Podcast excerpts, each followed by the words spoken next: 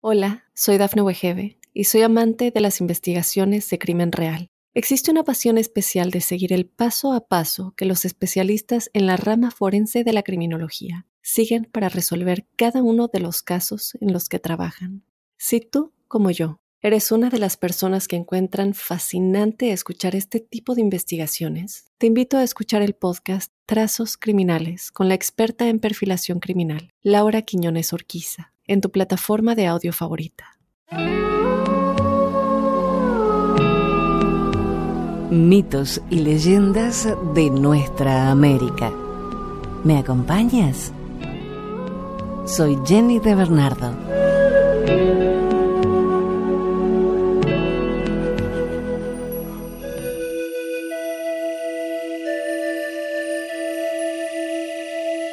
La leyenda de la araña.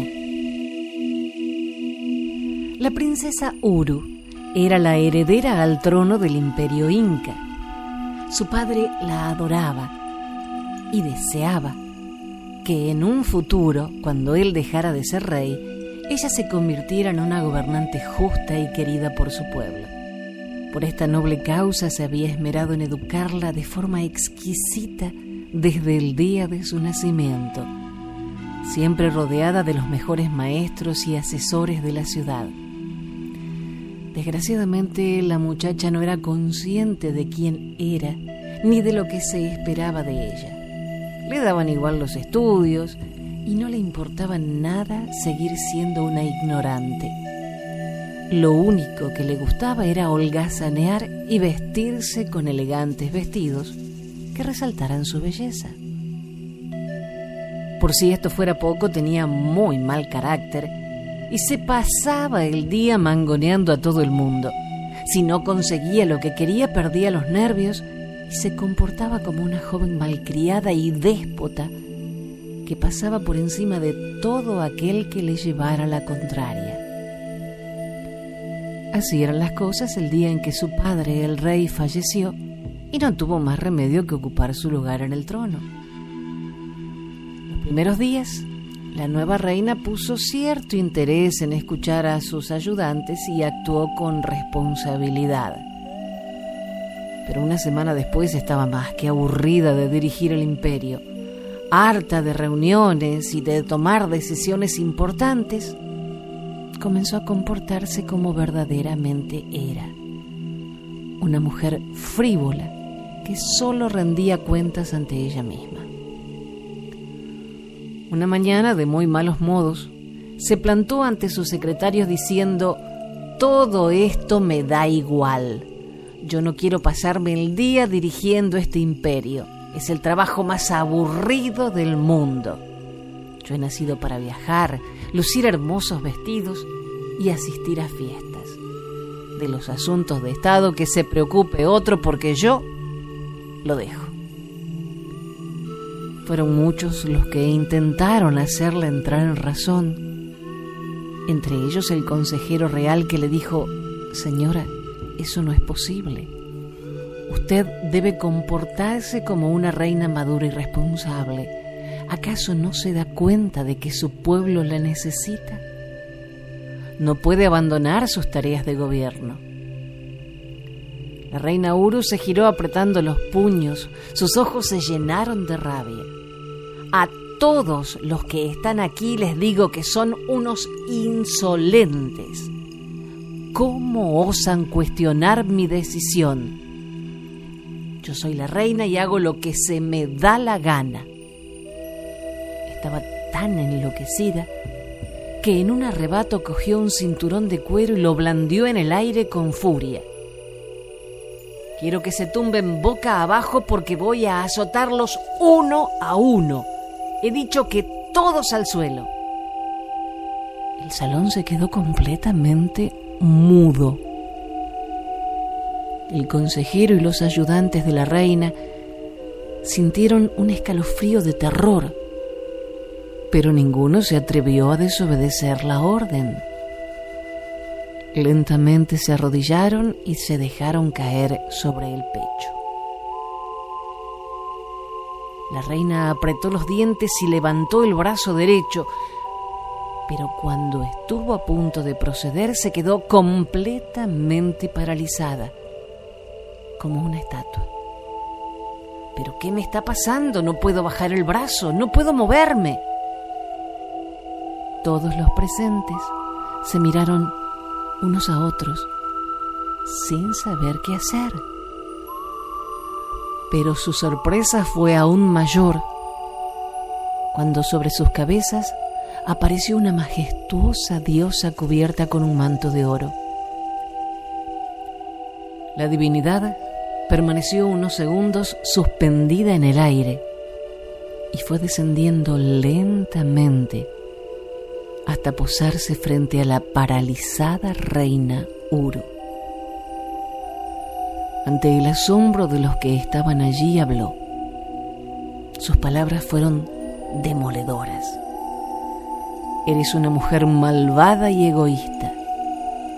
En vez de gobernar el reino con sabiduría y bondad, prefieres humillar a tus súbditos y tratarlos con desprecio. A partir de ahora, perderás tu belleza y todos los privilegios que posees. Te aseguro que sabrás lo que es trabajar sin descanso por toda la eternidad el suelo tembló y alrededor de la reina se formó una gran nube de humo gris. Cuando el humo se evaporó, en su lugar apareció una araña negra y peluda. La diosa había convertido a Uru en un arácnido feo y repugnante. Uru no pudo protestar ni quejarse de su nueva condición. Su única opción fue echar a correr por los baldocines del palacio para no morir aplastada de un pisotón. Para su fortuna consiguió ocultarse en un rincón y como todas las arañas, empezó a fabricar una tela con su propio hilo. Cuenta la leyenda que aunque han pasado varios siglos, Uru todavía habita en algún lugar del palacio imperial. Hay quien incluso asegura que la ha visto tejer sin parar, mientras contempla con tristeza cómo la vida sigue su curso en el que un día muy lejano fue su hogar.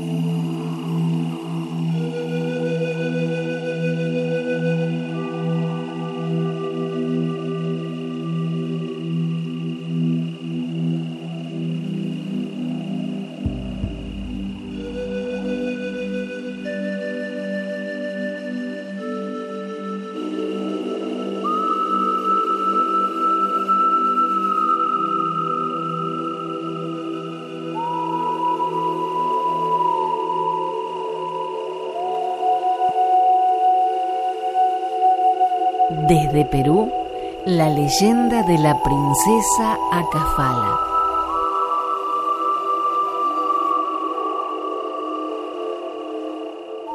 Hace muchos años vivió en Perú una princesa muy bella llamada Acafala. La fama de su hermosura era conocida en todas partes, pues jamás nadie había visto nada igual. Tenía el cabello negro como el azabache, la piel suave como la seda y unos ojos redondos y enigmáticos que no parecían de este mundo. Además de guapa, era inteligente y refinada. Cuando caminaba parecía que flotaba sobre el suelo y a su paso dejaba un rastro del más delicado perfume a flores que se puedan imaginar. Solo tenía un defecto. Se creía tan bella como los astros del cielo. Cuando llegaba la noche, caminaba en soledad por la playa mirando las estrellas y se comparaba con ellas. nada le gustaba más que quedarse horas mirando el firmamento hasta el amanecer, sin dejar de pensar, ¿será Venus más hermosa que yo? Aunque todo aquel que la veía se enamoraba al instante, ella rechazaba a todos sus pretendientes porque consideraba que nadie la merecía. Su familia le presentaba distinguidos muchachos para que eligiera al más apropiado, pero ninguno le parecía conveniente. Sentía que era incapaz de amar a nadie más, porque a quien más amaba era a sí misma. Un día su familia se hartó de la situación. Ya tenía edad para casarse y su obligación era, quisiera o no, escoger un marido cuanto antes. Le rondaban muchos chicos y todos eran excelentes partidos, guapos, ricos, educados. No había excusa para demorarlo más. La princesa se negó rotundamente afirmando que no quería a nadie y que su único deseo era estar sola. No necesitaba un marido y no deseaba compartir su vida con una persona por la que no sentía nada. Sintiéndose muy desgraciada, salió corriendo hacia la playa. Era el lugar donde más le gustaba refugiarse, lejos de todo el mundo. Allí, junto a la orilla del mar, lloró sin consuelo. Lo único que anhelaba era ser tan hermosa como las estrellas del cielo y que todo el mundo la admirara. ¿Acaso era mucho pedir? La luna y las estrellas desde lo alto la miraban con estupor porque no comprendían que fuera tan vanidosa. En la vida había cosas más importantes que la belleza exterior. Se reunieron y llegaron a la conclusión de que debían hacer algo para que dejara de ser una muchacha frívola y orgullosa. Al final tomaron una decisión unánime, convertirla en estrella pero no en una brillante y reluciente como ellas, sino en una pequeña y sencilla estrella de mar. Y así, como por arte de magia, Acafala se transformó para siempre en una estrella amarillenta, sin brillo, condenada a pasar el resto de sus días en las profundidades del océano. A partir de ese día vivió en la oscuridad, rodeada de silencio y sin poder contemplar los astros del cielo a los que tanto adoraba. Dice la leyenda que esta fue la primera estrellita de mar que existió y que desde entonces todas las estrellas marinas del mundo son igual de calladas y solitarias que la princesa Acafala.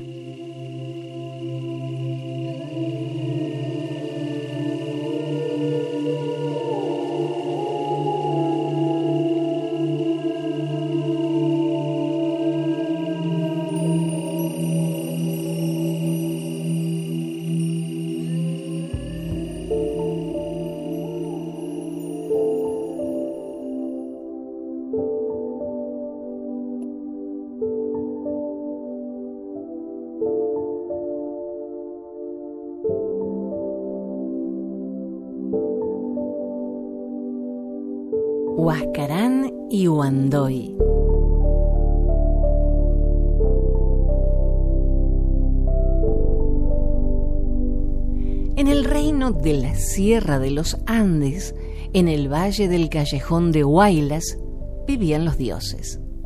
El dios supremo Inti, el sol, tenía una hija llamada Huandoy. Huandoy era tan bella como una tierna y fresca orquídea su padre pensaba casarla para toda la eternidad con un dios de similar belleza y virtudes. Pero en el corazón del valle, en el poblado de los Yungas, vivía un gentil y valiente príncipe mortal llamado Huascarán, que se enamoró profundamente de la hermosa Wandoy. ella correspondía al amor del príncipe y se encontraban a escondidas. Huascarán y Wandoy eran felices y sentían una gran pasión y ternura el uno por el otro. Cuando el Dios Padre se enteró de los amores entre su hija y Huascarán, le suplicó a ésta que le dejase, ya que vivir con un príncipe mortal no era conveniente para una diosa. Pero la pasión de los jóvenes era superior a las súplicas del padre, a sus consejos y sermones. Tan grande fue la rabia que sintió el Dios Supremo Inti ante la fuerza del amor de su hija con un mortal, que maldijo esta relación y les condenó hasta la eternidad a vivir separados. Les convirtió en dos grandes montañas de granito y las cubrió de nieve perpetua para calmar su ardiente pasión. En medio de las dos montañas situó un valle estrecho y profundo para que estuviesen totalmente aislados. En su furia, el dios padre Inti elevó las montañas a una altura majestuosa, con el fin de que los príncipes se pudiesen ver, pero nunca más se llegasen a tocar. Los enamorados lloran su dolor, funden gota a gota la nieve que les cubre, y sus lloros de amor se unen en un lago de color azul turquesa para toda la eternidad. Este lago recibe el nombre de Yanganuco y lo encontrarán si un día van a Perú, a una altitud de 3.400 metros sobre el nivel del mar. Las montañas que llevan el nombre de los príncipes Huandoy y Huascarán tienen una altitud de 6.560 metros y 6.768 metros. Son las montañas más altas del valle y de todo el país.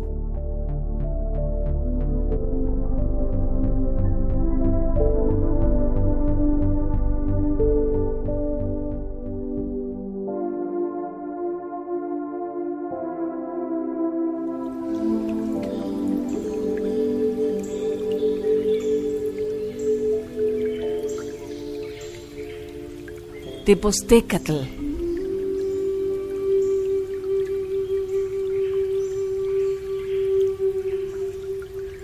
Cuenta la leyenda que había una hermosa muchacha a la que le gustaba bañarse en el río Atongo.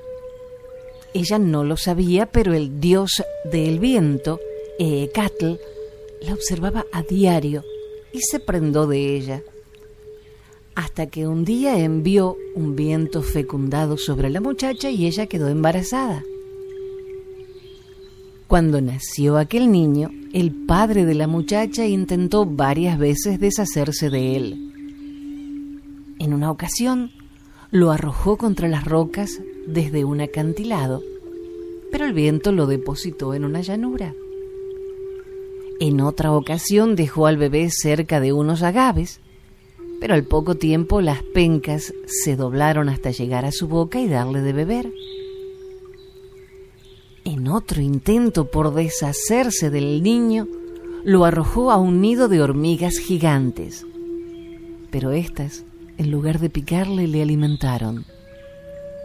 Por último, abandonó al niño sin saber que era Tepostecatl, posterior patrono de Tepoztlán. Un día, un anciano se encontró al niño solo, abandonado, y se apiadó de él. Decidió adoptarlo, criarlo, y le enseñó todo lo que sabía. Años después, la temida serpiente de Xochicalco, Matzacuatl, a la que los pobladores alimentaban mediante el sacrificio de ancianos, necesitaba ser alimentada. Y el pueblo eligió al padre adoptivo de Tepostecatl como sacrificio. Ante esta noticia, decidió entregarse él en su lugar.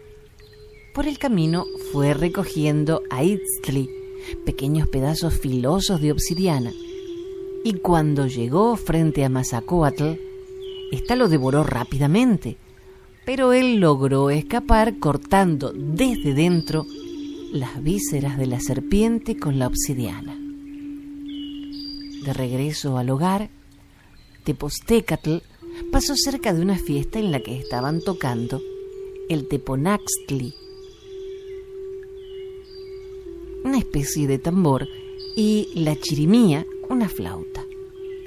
Tepostecatl deseó tocar estos instrumentos, pero los anfitriones de la fiesta se lo impidieron. Así que envió una tormenta que arrojó arena a los ojos de todos los presentes. Cuando reaccionaron, Tepostecatl había desaparecido con los instrumentos. Se oía a lo lejos el sonido de ambos. Lo persiguieron y cuando ya lo alcanzaban se dice que orinó y formó así la garganta que atraviesa Cuernavaca. Tepostecatl llegó a Tepoztlán y tomó posesión del cerro Ecateptl. Como no podían llegar a él los lugareños, quisieron derribarlo cortando la base. Fue así como se formaron los corredores del aire de ese lugar. Tepostecatl gozó de amplia consideración en su pueblo natal. Fue designado señor de Tepoztlán, sacerdote del ídolo Ometochtli, el dios conejo, y héroe de la región de Morelos. Pero años después desapareció. No se sabe si murió o se fue a otra parte, pero hay quienes dicen que se fue a vivir junto a la pirámide del cerro de Teposteco para siempre.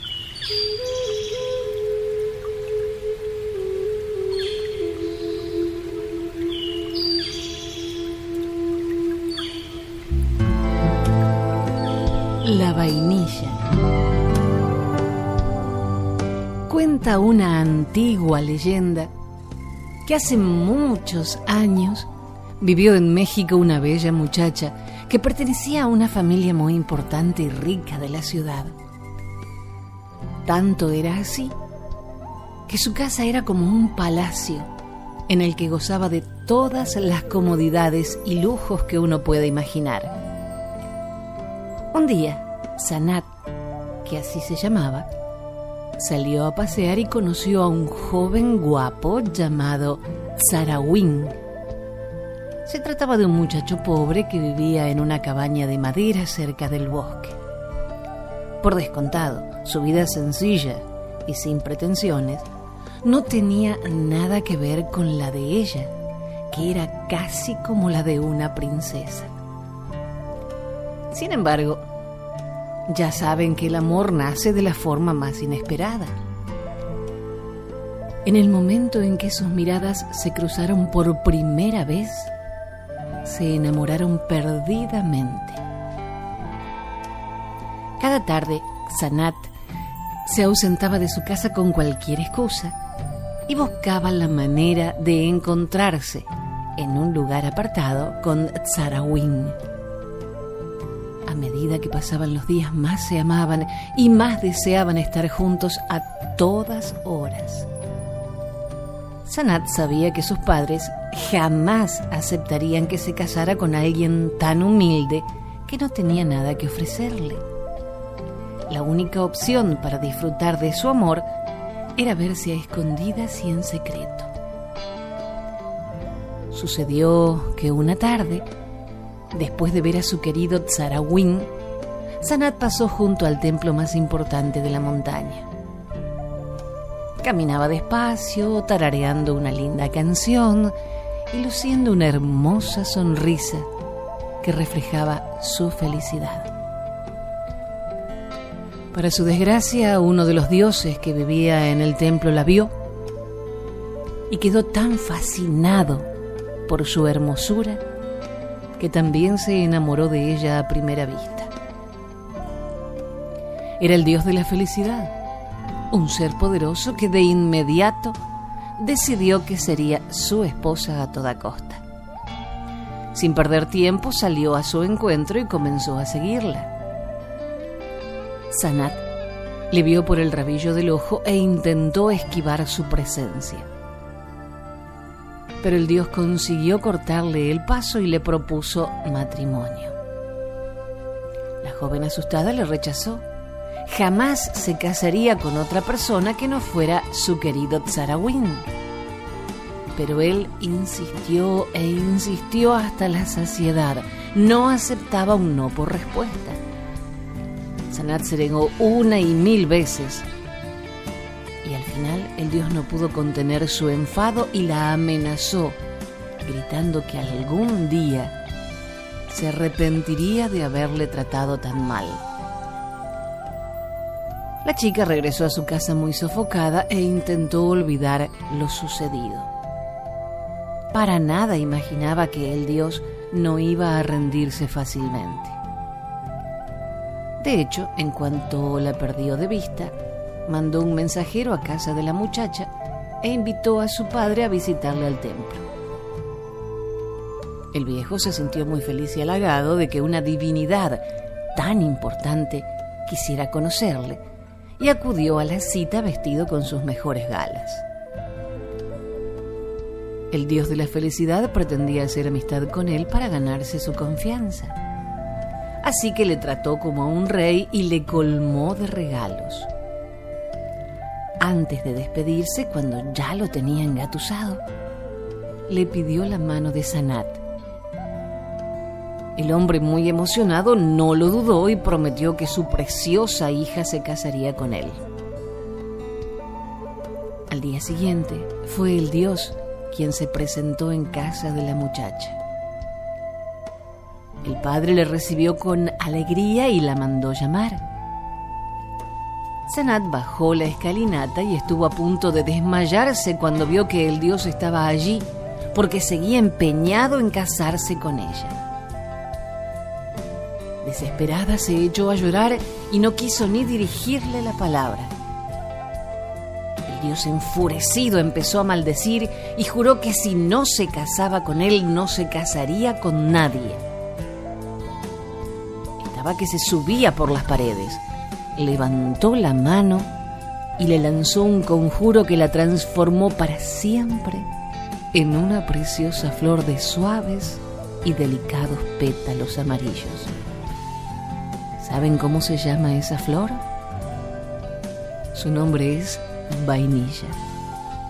Desde entonces, esta planta de la familia de las orquídeas se encuentra en muchos lugares del mundo.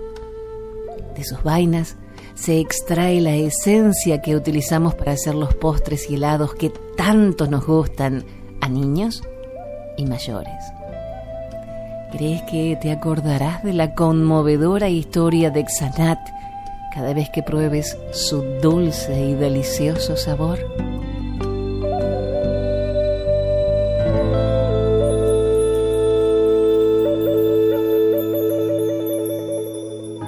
Dijo un escritor y humorista alemán, la memoria es el único paraíso del que no podemos ser expulsados. Recordemos entonces estas tradiciones de nuestra tierra para no olvidar nuestras raíces y seguir construyendo nuestros castillos. Gracias por la compañía. Soy Jenny de Bernardo.